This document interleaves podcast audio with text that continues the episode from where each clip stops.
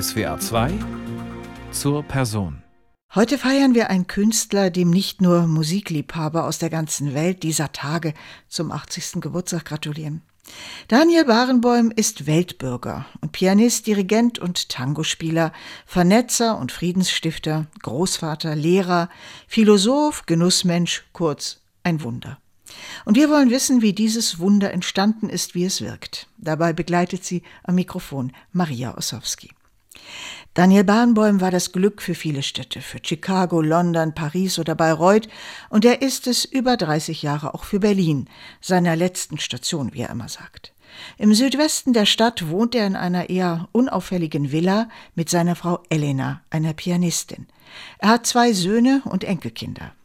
In einen kleinen, holzgetäfelten Raum mit Partituren an den Wänden zieht er sich zurück zum Studium, zum Zigarre rauchen und zum Nachdenken über Musik. Musik ist ja ganz abstrakt. Wenn wir über Musik sprechen, sprechen wir überhaupt nicht über Musik, sondern über unsere Reaktion, weil es ist so abstrakt. Das heißt, ein Musiker, der kein inneres Leben hat, hat keine Assoziationen und bleibt auch da total abstrakt. Das ist keine Kunst. Man kann kein Künstler sein ohne ein reiches inneres Leben.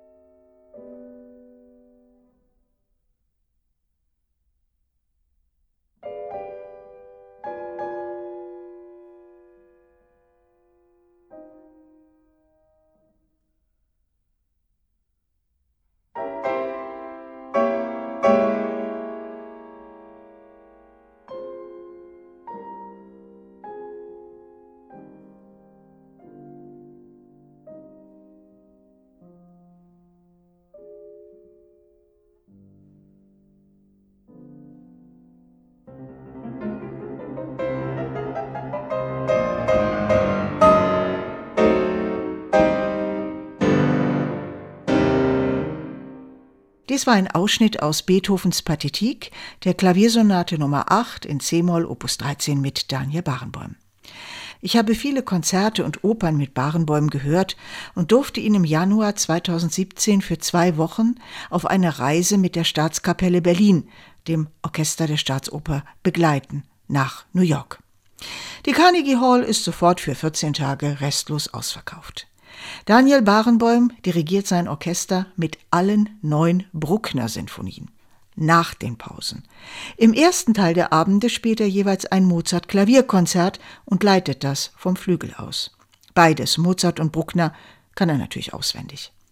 Im Publikum sitzt neben vielen anderen Prominenten aus der Klassikwelt auch sein langjähriger Weggefährte, der Geiger Pinkas Zuckermann. Er flüstert sich selbst leise nach Mozarts Klavierkonzert D-Moll zu: Daniel, you're incredible. In den Pausen erfüllt Staunen die Gänge der Carnegie Hall. How does he manage that? Wie macht er das? Diese Frage treibt auch mich um. Ich nehme sie mit zu unserem Interview in seinem Künstlerzimmer. Daniel Barenboim verspätet sich etwas, denn nach dem abendlichen Konzert hatte er am nächsten Morgen Antonio Guterres, den UN-Generalsekretär, getroffen, einen Musikliebhaber, mit dem er gut befreundet ist. Barenboim isst während unseres Gesprächs ein Obstsalat entschuldigend, aber Hunger macht ihn nun mal nervös.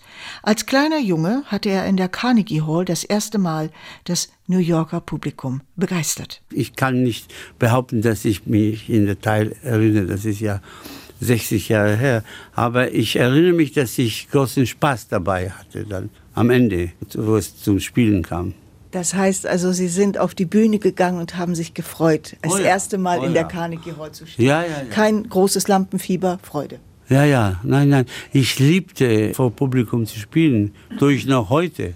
Ich bin nervös, wenn was unangenehm ist. Zum Beispiel, wenn ich schlecht geschlafen habe. Dann bin, kann ich gut nervös sein. Oder wenn ich Hunger habe. Passiert manchmal, man kommt nicht zu essen.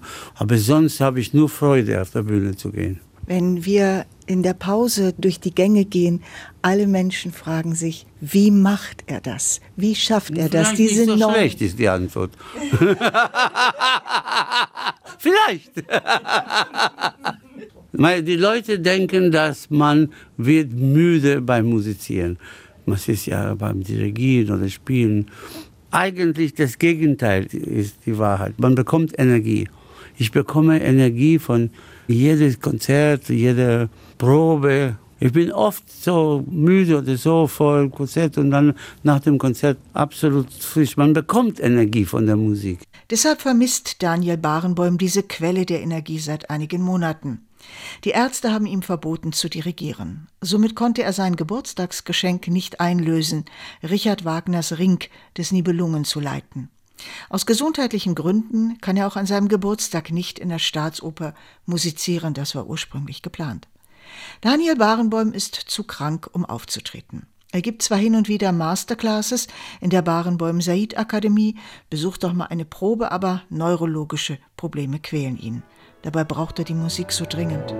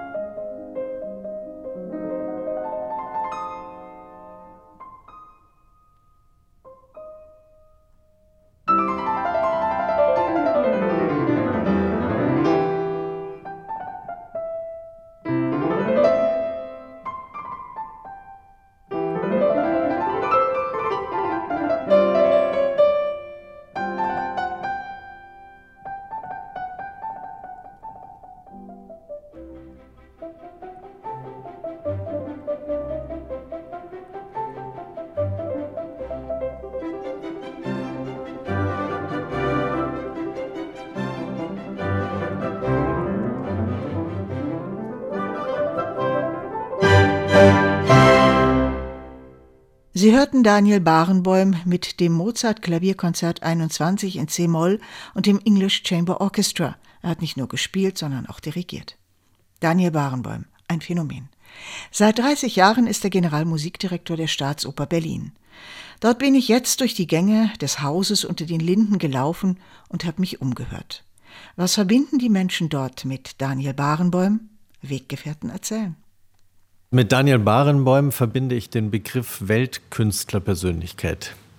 Ich kenne ihn seit rund 20 Jahren, nachdem ich mal das Divanorchester geholfen habe, mit zu den Salzburger Festspielen zu bringen, als ich noch dort gearbeitet habe. Was für mich bei ihm einfach besonders ist, ist, dass es ein Klangmensch durch und durch ist und immer die musikalische Idee ganz oben steht und das eigentliche Machen an der Musik völlig in den Hintergrund tritt. Und dann der pure Klang, die pure Musik übrig bleibt. Und wie er das macht, da ist immer ein großes Wunder mit dabei. Mein Name ist Matthias Schulz, ich bin Intendant der Staatsoper unter den Linden. Er ist einfach ein Energiekraftwerk. Das ist das, was ihn ausmacht. Und es ist nicht nur in der Musik so, sondern alles, was ihn betrifft. Das ist ein Mensch, der ungefähr fünf Leben gleichzeitig lebt. Also er ist ja Pianist, Dirigent, Weltbürger, Vermittler, Familienmensch. Er hat ja auch schon Enkel. Und er schafft, diese ganzen Dinge zusammenzubringen. Und es geht ihm halt auch in jedem einzelnen Bereich darum, etwas zu erreichen, nach vorne zu kommen. Das bedeutet auch eine unglaubliche Ungeduld. Das bedeutet auch, dass er von allen was abverlangt.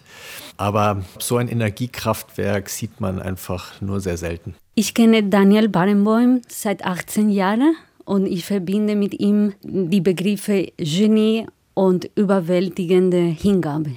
Er ist ein bisschen zu viel von allem. Er widmet sich allem, was er tut, zu 1000 Prozent. Und das ist manchmal etwas überwältigend. Wir sind uns zum ersten Mal begegnet, als ich zwölf Jahre alt war. Ich wurde als sehr, sehr junge Studentin in dieser Barenboim Akademie in Sevilla aufgenommen. Und ein bisschen später hat er das Jugendorchester Andalusiens dirigiert. Und wir haben die vierte Sinfonie Tchaikovsky gespielt. Da gibt es eine große Oboen-Solo. Und da war er komplett begeistert damals. Und da hat er mich für so West Eastern Divan auch mitgebracht. Ich bin mit ihm in jeder Form aufgetreten auf die Bühne, also im Orchester, kammermusikalisch und auch solistisch ich kann sagen, ich habe echt die vollständige musikalische Erfahrung erleben dürfen, was mich ganz, ganz glücklich macht. Wenn er einfach nur anwesend ist, klingt die Musik besser. Und diese Aura, es ist nicht selbstverständlich, glaube ich. Das hat nicht jeder Mensch, das hat nicht jede Person und das ist wirklich sehr, sehr besonders. Für mich ist er fast wie ein Vater oder Großvater in der Musik. Ich heiße Christina Gomez Godoy und ich bin Solo-Oboistin der Staatskapelle Berlin. Detlef Giese ist Chefdramaturg an der Staatsoper und kennt Daniel Barenboim seit Jahrzehnten. Was macht für ihn dieses Wunder aus? Also wenn man auf die Ebene der Musik geht, würde ich sagen, ein besonderer Sinn für musikalische Prozesse, für das Werden, für das Wachsen von Musik, für die organische Entfaltung auch der Klänge. Da scheint er ein gutes und phänomenales Gespür auch dafür zu haben, sei es eben wirklich in seiner Arbeit als Pianist, lange Bögen zu spinnen, weit ausbreitende Atem von melodischen Bögen zu gestalten, sei es als Dirigent, das, das auch mit dem Orchester zu machen, immer ausdruckserfüllt, da ist kein Ton wie ein anderer, da ist auch kein Ton zufällig gesetzt, sondern das ist immer mit Sinn und mit, mit Bedeutung erfüllt. Er ist ein Phänomen, das hat schon Wilhelm Furtwängler gesagt, als er den elfjährigen Barenboim 1954 kennengelernt hat. Und das kann man eigentlich nur unterstreichen, weil das eine so singuläre Gestalt in der klassischen Musikwelt ist, als Dirigent, als Pianist, als Kammermusiker, vor allem aber auch als ein denkender Musiker, der sich auch zu artikulieren weiß und der immer auch die humane, humanistische Botschaft von Musik vermitteln kann. Sophia Reuter ist Vorspielerin der Bratschen. Wenn ich an Daniel Bahnbäum denke, denke ich an die größtmöglichste Leidenschaft für die Musik, an absolute Selbstdisziplin für sich und andere, an die Musik als solche in jeglicher Form, im Gesang, in der Kammermusik, als Solist, im Orchester. Ich denke an die wundervollste Version von Tristan und Isolde, die ich selbst miterlebt habe. Und ich denke an einen Menschen, der für und in der Musik lebt und der für alle das größte Vorbild in dieser Funktion ist. Die Geigerin Susanne Schergaut war lange im Orchestervorstand. Sie kennt Daniel Barenboim ebenfalls seit Jahrzehnten, hat auch manchen Strauß mit ihm ausgefochten. Das gehört eben zu einer langjährigen Berufsbeziehung. Und sie verbindet mit ihm für mein Empfinden hat er instinktiv immer das richtige Tempo. Also das, was er macht, entspricht dem, wie ich es empfinde, ganz oft. Gerade auch die letzten Jahre, wir waren ja so aufeinander eingespielt. Wir haben ja den Ring in Abständen immer wieder gemacht, noch das letzte Mal 2019. Und wir sind uns mittlerweile so vertraut, dass das dann einfach funktioniert hat und etwas ganz Tolles musikalisch rausgekommen ist. Was ist das Besondere an ihm, wenn Sie ihn mit seinen Kollegen vergleichen? Sie spielen ja auch mit anderen. Was ist das, was Daniel Barenboim zu einem Solitär macht, zu einem ganz besonderen Dirigenten? Vielleicht wirklich dieser unbedingte Wille durchzusetzen, wie er es möchte. Also, dass er eine ganz klare Vorstellung hat, dass man nie das Gefühl hat, ja, man könnte das mal so machen oder mal so probieren. In jeder Probe, wenn er kommt und er setzt sich hin, ist einfach die Spannung da, es ist die Konzentration da. Es gibt keinen Leerlauf. Und dieser unbedingte Wille, Musik auch in den Proben auf höchstem Niveau und mit höchster Konzentration, mit höchstem Anspruch zu machen, das ist schon etwas, was ihn auszeichnet. Wir wünschen ihm alle Gesundheit. Was wünschen Sie ihm? Ich hoffe, dass er einfach zufrieden und glücklich auf sein Lebenswerk gucken kann, weil das ist unfassbar, was er erreicht hat, was er gemacht hat. Das eine ist die ganze Geschichte mit der Staatsoper und der Staatskapelle. Das andere ist ja, wissen wir alle, der Divan, die Bahnbäum Seid Akademie, seine Gastdirigate, die Bücher, die Vorträge, die er alle gehalten hat. Und dass er zufrieden zurückblicken kann, was alles gewesen ist. Dass ein Leben für drei hat er geführt oder für, für fünf oder wie auch immer.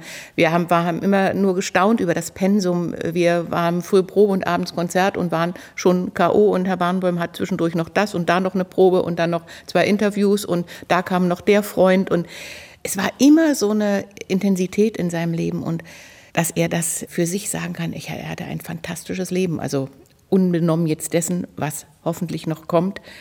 Frau Schergaut, vermissen Sie ihn? Ja, ich denke dann auch schon manchmal zurück, wie es mit ihm war und bin übrigens auch nicht die einzige Kollegin, das weiß ich, die immer mal zurückdenkt. Ja, ich persönlich vermisse ihn.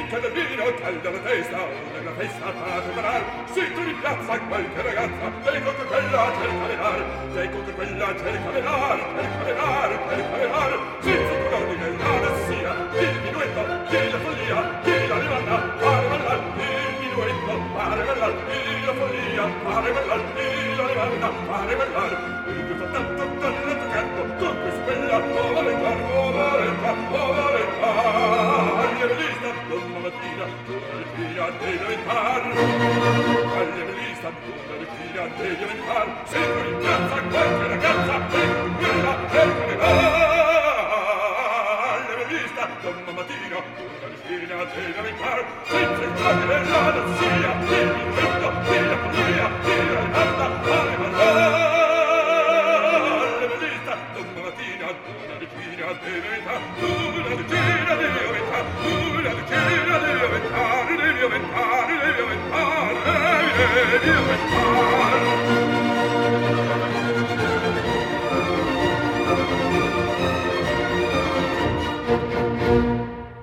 Daniel Barenboim dirigierte aus Wolfgang Amadeus Mozarts Oper Don Giovanni die berühmte Champagner-Arie Fincandalvino mit Ferruccio Fulanetto und den Berliner Philharmonikern.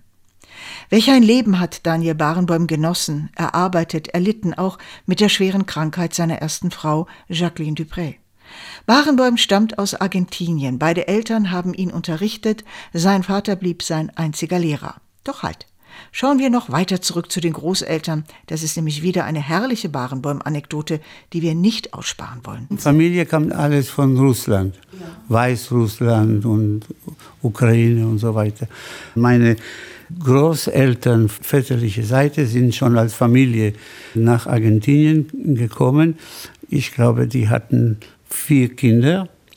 Und mein Vater, der Jüngste, ist der Einzige, der in Argentinien geboren ist.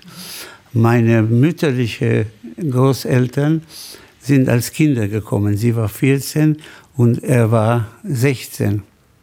Und als sie kamen mit dem Schiff in Buenos Aires an, man wollte sie nicht runterlassen vom Schiff, weil die Erlaubnisse waren für Familien und die waren aus zwei unterschiedlichen Familien.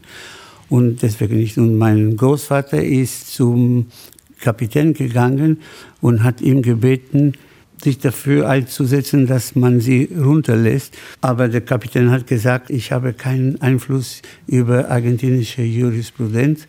Das Einzige, was ich machen kann, ist euch heiraten. Und die haben geheiratet auf dem Schiff im Hafen in Buenos Aires, sind runtergegangen. Sie ist mit der Familie gekommen, ist sie abzuholen in eine kleine Stadt in Carlos Casares und er mit einer anderen Familie in eine andere Stadt. Sie haben zweieinhalb Jahre nicht gesehen. Und nach zweieinhalb Jahren haben sie per Zufall sich getroffen, haben sich verliebt und waren schon verheiratet. Das ist ein Hollywood-Film.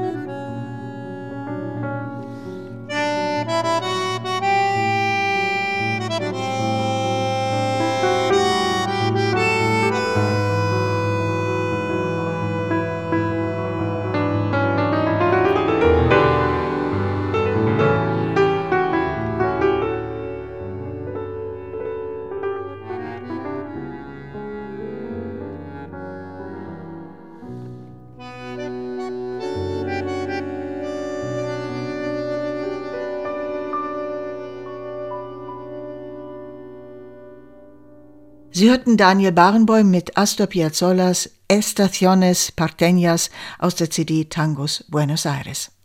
Verweilen wir kurz in Argentinien. Barenboim erzählte einmal, er habe mit der ebenfalls kleinen Martha Argerich unter dem Flügel gespielt. Dann wurde daraus eine Lebensfreundschaft am Klavier. Die zwei haben bis vor kurzem noch zusammengespielt. Erzählen Sie es nicht weiter, flüstert er mir in einer Pause zu, aber sie spielt ein bisschen besser als ich. Das wollen wir jetzt hier nicht bewerten. Zum Ausnahmepianisten Barenboim kommen wir gleich, aber zunächst soll er selbst von seinem ersten Konzert berichten. Er war sieben Jahre alt und der Konzertsaal in Buenos Aires natürlich bei so einem Wunderkind ausverkauft. Ich habe ein sehr kompliziertes Programm. Ich war nur sieben Jahre alt, aber ich habe Bach, Haydn, Debussy, Prokofiev, alles Mögliche gespielt. Und dann hatte ich natürlich wie ein Siebenjähriger, der spielt Erfolg. Und ich habe eine Zugabe nach der anderen gespielt, weil ich hatte so viel Spaß an der Sache. Und dann habe ich die siebte Zugabe gespielt und dann haben die noch applaudiert und dann habe ich zum Publikum gesagt, es tut mir leid, ich habe alles gespielt, was ich kann. Barenbäum am Flügel. Sein Flügel heißt übrigens auch Barenbäum, extra für ihn angefertigt. Ich selbst vergleiche alle Pianisten mit ihm und nur sehr wenige halten meinen laienhaften Ohren stand. Vor allem bei Beethoven und dessen Sonaten. Meine Kollegin Julia Spinola jedoch ist eine ausgewiesene Expertin und hat ihn ebenfalls oft getroffen. Sie hat sein jüngstes Album mit den Beethoven-Sonaten dieses Jahr ist es erschienen, begeistert gehört. Wenn es um Beethoven geht, er hat seine erste Sonate als Wunderkind öffentlich mit zehn Jahren gespielt und dann mit 17 schon den allerersten gesamten Zyklus der Sonaten öffentlich aufgeführt und unzählige Male danach natürlich. Jetzt könnte man meinen, dadurch ist wahnsinnig viel Routine entstanden. Es ist eben wirklich überhaupt nicht so. Es ist so, dass ich kaum einen Musiker kenne, der jedes Mal so von Grund auf jungfräulich und neu von Null an, wie er es selber mal im Gespräch mir sagte, sich auseinandersetzt mit diesem großen Oeuvre von Beethoven. Er lehnt den Begriff der Interpretation selber ab für sich.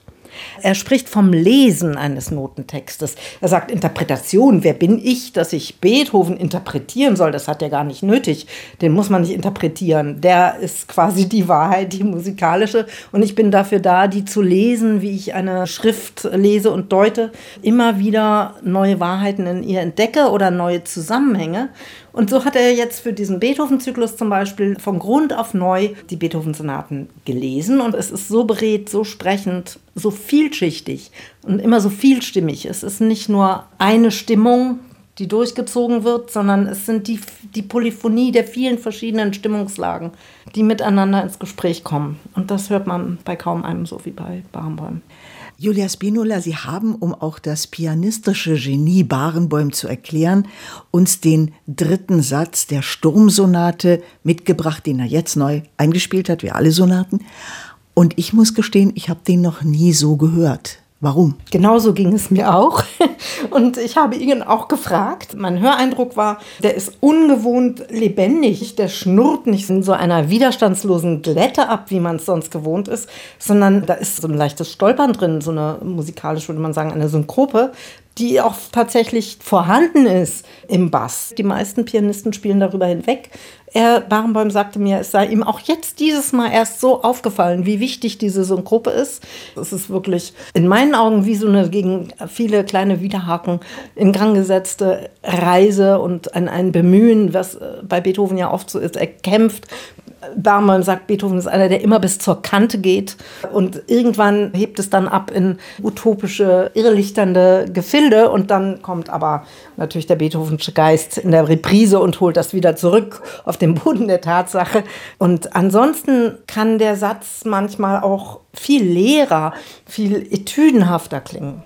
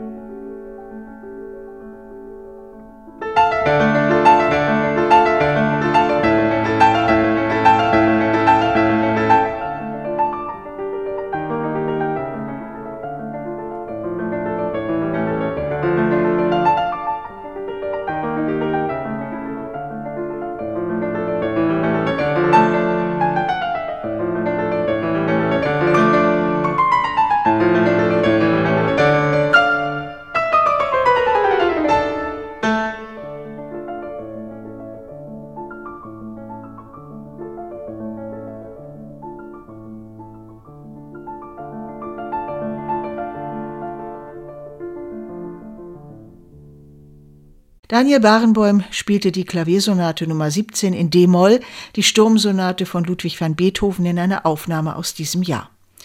Barenboim dirigierte Beethoven immer wieder, so auch vor zwei Jahren zu einem Konzert anlässlich des 75. Jahrestages der Befreiung von Auschwitz. Vor diesem Konzert wollte ich wissen, wie fühlt er sich eigentlich als Jude in Deutschland? Er hat sich ja entschlossen, mit der Familie hierher zu ziehen. Und der Antisemitismus in unserem Land wächst. Wir können eigentlich fast stolz sein, dass in 2020 es ist ein ganz anderes Deutschland, als es war in den 30, 40er Jahren. Und das bedeutet nicht, dass man es vergisst. Ich glaube, das ist wichtig, das immer im Gedächtnis zu behalten. Aber die Generation von heute hat nicht die Verantwortung. Das sind andere Menschen und ich akzeptiere das. Die Tatsache, dass dieser neue Antisemitismus hochkommt in Deutschland, macht mir große Sorgen. Und ich weiß nicht, ob ich geschützt bin, aber ich habe keine antisemitische Attacken direkt gespürt. Aber natürlich, es macht mir Sorgen, wenn ich lese und höre im Fernsehen die Nachrichten.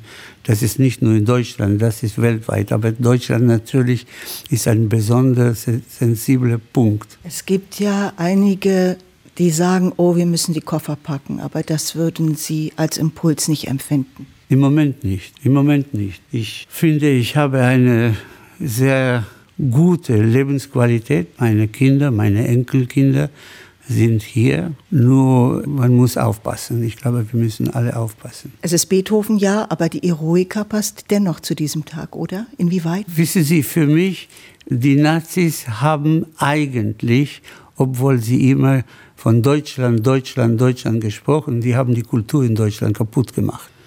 Insofern Beethoven als einer der größten Komponisten überhaupt bleibt ein Symbol auch für das Allerbeste in der deutschen Geschichte. Daniel Barenboims Beethoven-Einspielungen sind so legendär wie seine Bruckner- und Mahlerzyklen, wie die Schubert-Sinfonien oder Klavierwerke, wie Brahms oder Boulez Dirigate und Einspielungen und viele andere. Aber egal, wen ich frage, Musikerinnen, Kritiker, Expertinnen, Weggefährten, alle landen irgendwann mal bei einem Werk. Staatsopernintendant Matthias Schulz spricht für viele. Man muss schon sagen, dass vielleicht sein Tristan das Zentrum seines Schaffens bedeutet. Bei, bei Wagners Tristan, da hat ja sogar sein Kollege Riccardo Muti einmal gesagt, das kann er vielleicht am allerbesten von uns allen. Und wenn man da drin sitzt und dieser ganze Beginn aus dem Nichts sich entwickelt, scheinbar unendliche Bögen entstehen, unendlich langer Atem in der Musik sich da entwickelt, da entfaltet sich das schon am allergrößten.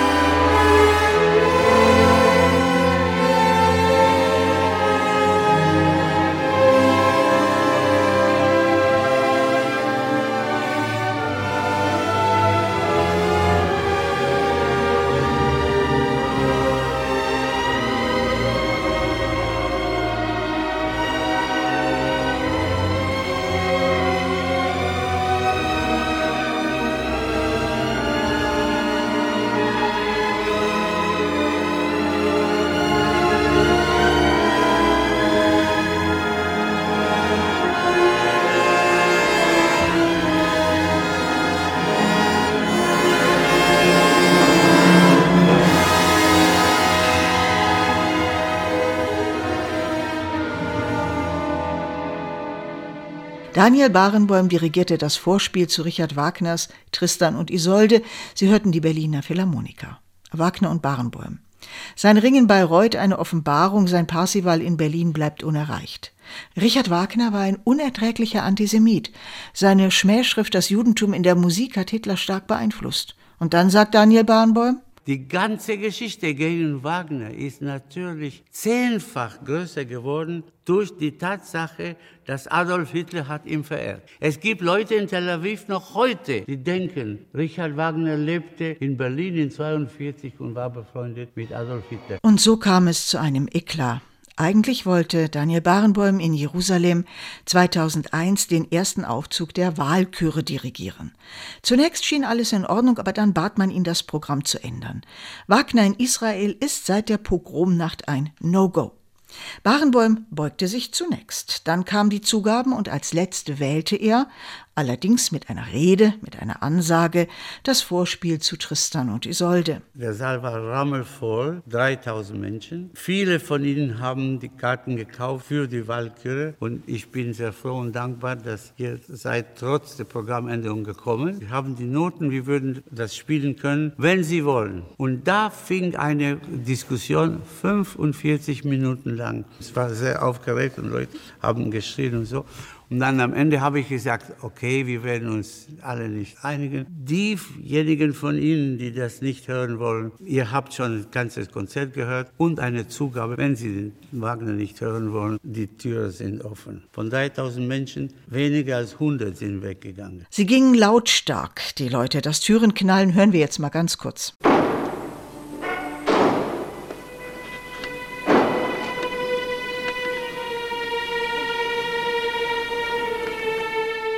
Wenn ich den Antisemitismus in der Musik spüren würde, würde ich keinen Ton davon dirigieren. Ich glaube, das ist alles Literatur. Daniel Barenboim hat einige Jahre in Israel gelebt. Er ist im Land verbunden, aber er kritisiert die politischen Umstände im Umgang mit den Palästinensern. Ich glaube, das war ein historischer Fehler, dass man nicht wirklich versucht hat, mit der nichtjüdischen Bevölkerung zusammenzuleben. Dass die so viele Juden von so vielen Ländern hatten sehr schlechte Erfahrungen gemacht in alle die Länder, ist verständlich. Und ich glaube, Auschwitz, wenn Sie wollen, war der letzte Schub. Es ist nicht der einzige Grund. Die Idee war schon da. Das darf man nicht vergessen. Und ich finde, dass die Stadt, die Politik der Staat Israel jetzt müsste sich ändern, was dieses Thema betrifft. Besetzung von Land und so viele Menschen ist moralisch sehr negativ, nicht nur für die Palästinenser, sondern für die Israelis auch. Und das beschäftigt mich sehr. Es wird in Israel so gesehen, dass wenn man die israelische Regierung kritisiert, man ist antisemitisch. Und das ist auf keinen Fall wahr. Man kann die Regierung von einem Land, ein demokratisches Land, kritisieren überall. In Deutschland, in Frankreich, in Italien und in Israel. Und das hat mit Antisemitismus nichts zu tun. Und man kann auch die Palästinenser kritisieren, der Terror und so weiter und so weiter. Aber das Gefühl, anti-Israeli zu sein, hat nichts Gemeinsames mit europäischem Antisemitismus. Barenboim ist ein politischer Mensch, da sitzt er oft zwischen den Stühlen. Auch deshalb hat er das West Eastern Divan Orchestra gegründet, in dem Araber und Israelis gemeinsam spielen. Ein Friedensprojekt, weltweit bewundert. Das ist eigentlich auf dem Papier eine Unmöglichkeit, dass Israelis, Palästinenser und andere Araber zusammen musizieren dann fragt man sich, warum funktioniert es dort? Und die Antwort ist sehr einfach, weil nur dort haben die einen wie auch die anderen Konditionen von Gleichheit. Niemand fragt, was für einen Pass hast du. Niemand sagt, du musst hier den, durch den Checkpoint. Können Sie mir ein anderes Beispiel geben, wo in einer gemischten Gesellschaft von Israelis und Araber die Israelis würden da sitzen und wenn der Araber versucht, was Schweres zu tun, dass die ihm alles Gutes wünschen. Nein, genau das Gegenteil und umgekehrt. Gucken Sie in den Gesichter von dem Divan-Orchester. Kommt eine Solo-Klarinette, der Klarinettist ist Palästinenser, alle Israelis sitzen an der Kante des Stuhls und tun alles, dass er gut spielt, dass er einen guten Eindruck macht. Und das ist nur möglich, weil es die Gleichheit gibt. Regelmäßig reist Barenboim mit dem WIDU, so die Abkürzung, durch die Welt. In der Berliner Waldbühne wird das West Eastern Divan Orchestra jedes Jahr im Sommer von 20.000 Fans gefeiert. Wir haben von vornherein etwas Gemeinsames sehr stark und das ist eine Leidenschaft. Und ich glaube, ich muss nicht erklären, warum eine Leidenschaft so schnell und so stark Menschen bindet.